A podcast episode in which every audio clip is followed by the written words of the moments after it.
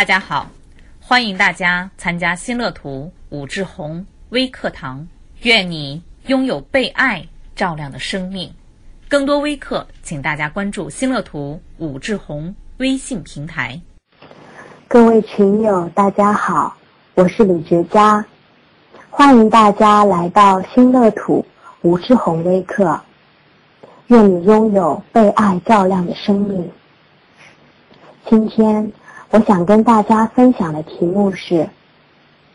依恋关系中的失控与修复。为什么要讲这个主题呢？是因为在我个人的成长体验里面。我意识到依恋关系是多么大程度上的影响了我，影响了我整个啊生命的塑造，影响了我到目前为止的行为体验还有幸福感。自从啊一九六九年啊英国精神分析师约翰鲍尔比发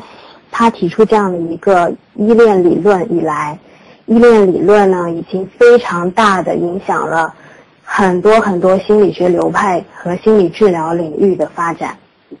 尤其是在最近的十几年、二十多年以来，随着脑神经医学的发展，我们就更加能够啊理解依恋关系是怎样、多大程度上或者以怎样的一种深刻的方式，不仅仅只是影响我们的个人体验。还影响了我们大脑的成长和发育。那我们就现在就进入今天的第一个主题：安全型依恋的益处。依恋关系是我们在这个世界上存在的第一段关系。婴儿刚刚出生到这个世界上，他其实是非常无助的一个生命，他没有任何力量。这个时候呢，他需要父母提供给他关怀，给他照顾，啊，给他哺育。那这个孩子只有在这段关系的滋养之下才能生长，所以呢，随着孩子慢慢的、不断的受到，尤其是可能是母亲的照顾，这个孩子渐渐就和这个一直照顾他的人形成了这样的一种关系，我们就叫他依恋关系。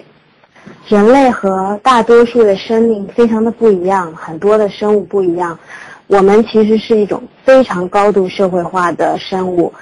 啊，应该说是所有的生物当中社会化程度最高的。这就意味着，啊，我们的大脑呢，其实在我们刚刚出生的时候，并不是一个发育非常完整的状态。怎么理解这样的一种不完整呢？我觉得可以有一个比喻，就可以想象我们的大脑好像一个啊非常庞大的三 D 结构的。啊，非常立体的一个巨大的灯具灯灯组，然后这个灯组呢，里面有各种形态的呃灯管，然后然后它可以有各种各样的颜色，然后将来它可以有各种各样的组型，啊，但是呢，这个灯具在它出生的时候其实并没有被点亮，这个灯具只是具有被点亮的潜能，但是呢，它这个时候还没有被完全的点亮。它的点亮依赖于社会关系，也就是说，我们的大脑的最终的一个完成，其实是在社会关系里逐渐完成的。它的成熟是在社会关系当中啊逐渐成熟的，而这个所谓的社会关系，其实就是我们第一段依恋关系。所以我们想，我想再回到最初的刚才让大家建构的那个三 D 的结构啊，大脑其实。啊，我们可以把它粗略的分粗略的分成三个层次。啊，我在可能之前也有提到过，这三个层次呢，啊，被科学家称为所谓三位一体脑。也就是说，我们的大脑不是在进化的过程中不是一蹴而就形成的，它有三个发展阶段。那在它的第一层呢，也就是我们最低级的脑呢，我们称为脑干。第二级呢，我们称为啊，情感脑，在第三级我们会把它认为是理智脑，这三个部分三位一体成为一个人的大脑的组型，所以我们就可以想象刚刚讲到的这个非常巨大的一个啊三 D 结构的这种灯组，啊，它可能也就是分成这样三个结三三层的结构，三层式的结构，我们可以粗略的可以这样去想象它，因为这种想象在我们没有图像的状态下，可以帮助我们理解，在我们的啊最低级的脑干的部分有一个很重要的呃中枢呢，是下丘脑的部分，然后在情感脑的部分有一个非常重要的中枢。是杏杏仁核，这两个部分都是非常核心的区域。刚出生的婴儿其实并没有非常细化的情绪的划分，大多数的婴儿只是体验到，啊，他们只有比较基础的两种状态，就是舒适和不舒适这样两种状态。呃，也就是说，婴儿本身的这种情绪的区分，也是在他出生以后，在他和妈妈的。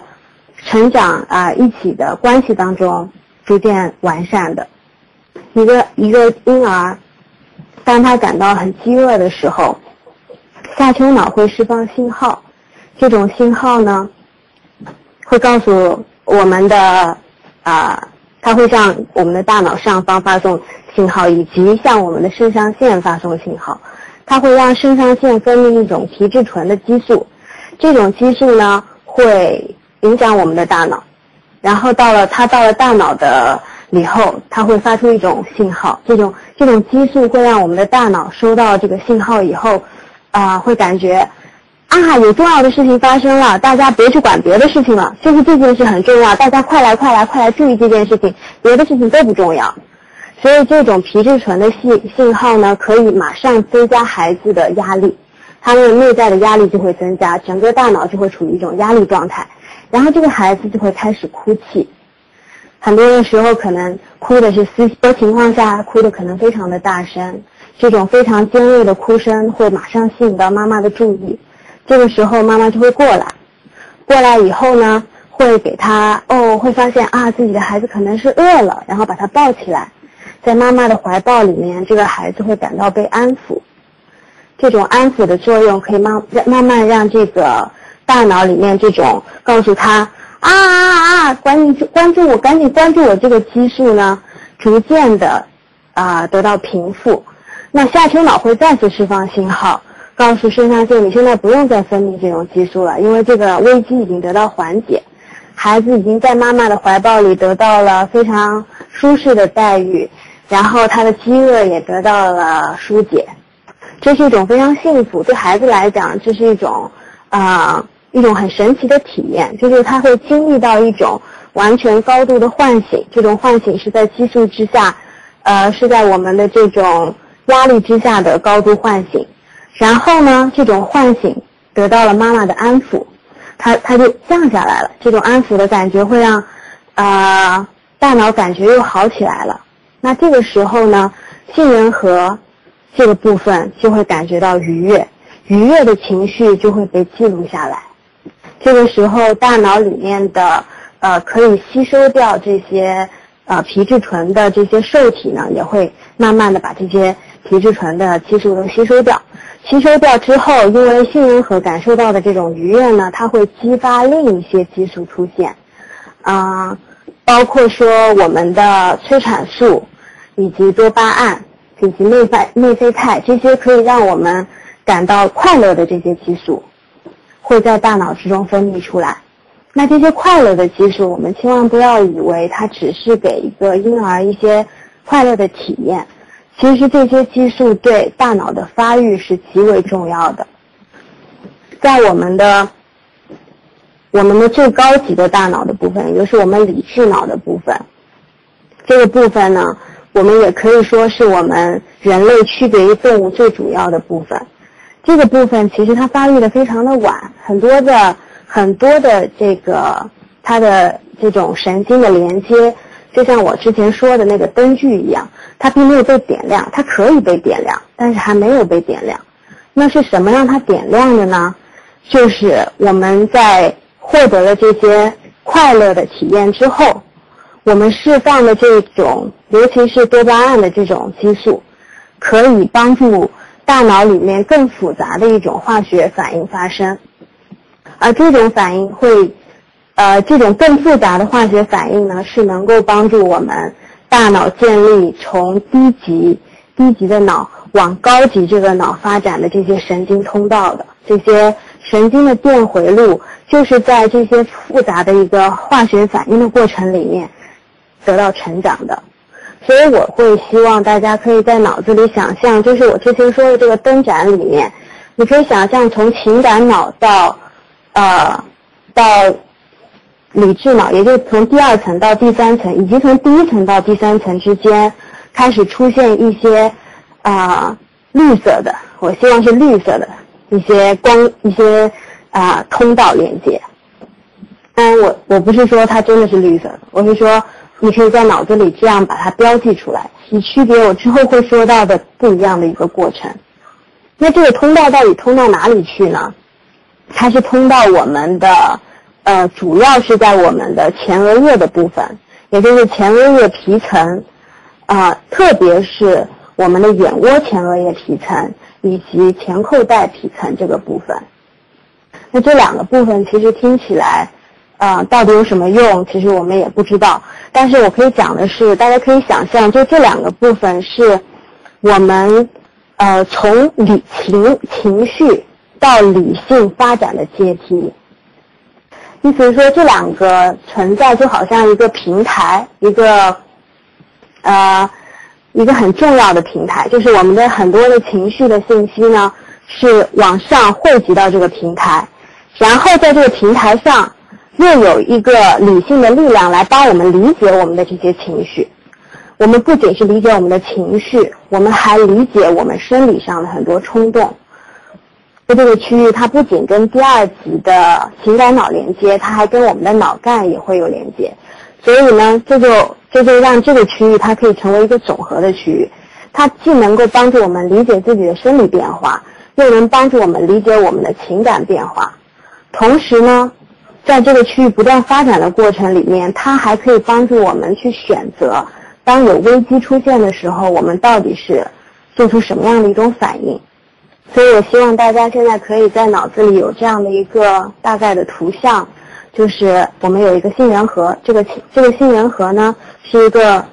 对情绪非常敏感，去记录情绪、感受情绪的部分。我们这个情这个是一个很中枢的部分，然后向下，它可以连接到杏仁核向下，可以连接到下丘脑，它可以接收下丘脑给它的讯息，然后它也可以向上，可以去啊到我们的大脑皮层，帮助我们理解自己的情绪。而下丘脑呢，可以直接连接到，呃，第三级的，也就是我们的大脑皮层前额叶的部分，在那里汇总，可以帮助我们调节自己生理功能。所以我我觉得这是一个好像有一点抽象的一个图画，但是这个图画是极为有意义的。这个意味着什么呢？就是意味着，当一个孩子在一个跟母亲的互动里面。我们的大脑在一个积极的状态下，当母亲可以关注到孩子的情感，然后呢，理解孩子的情感，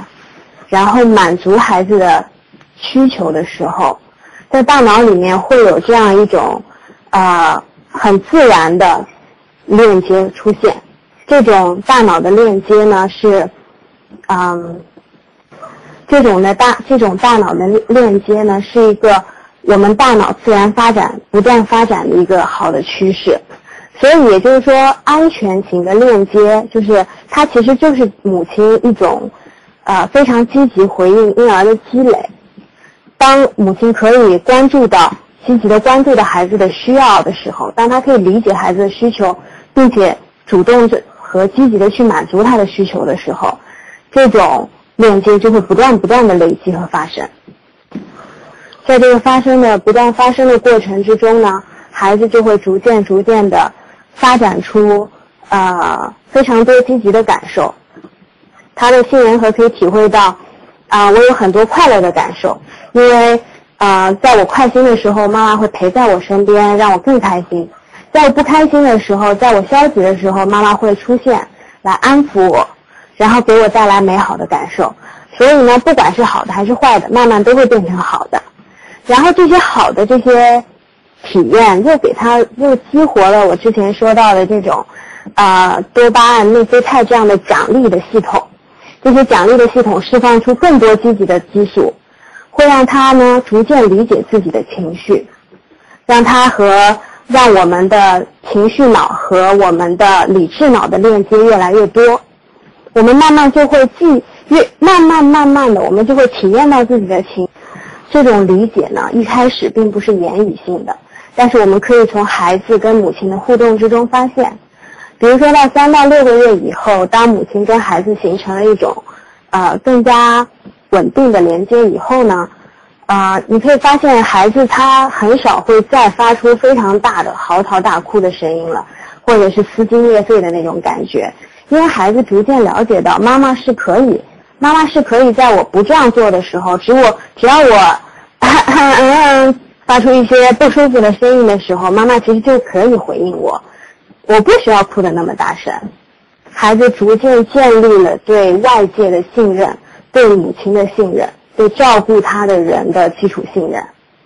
而母亲呢，也慢慢的觉得，呃，有很多迹象是可以捕捉的，比如说，当孩子的眼睛眨巴眨巴眨巴的很慢的时候，然后小嘴巴瘪下来的时候，可能妈妈就会知道啊，宝宝困了。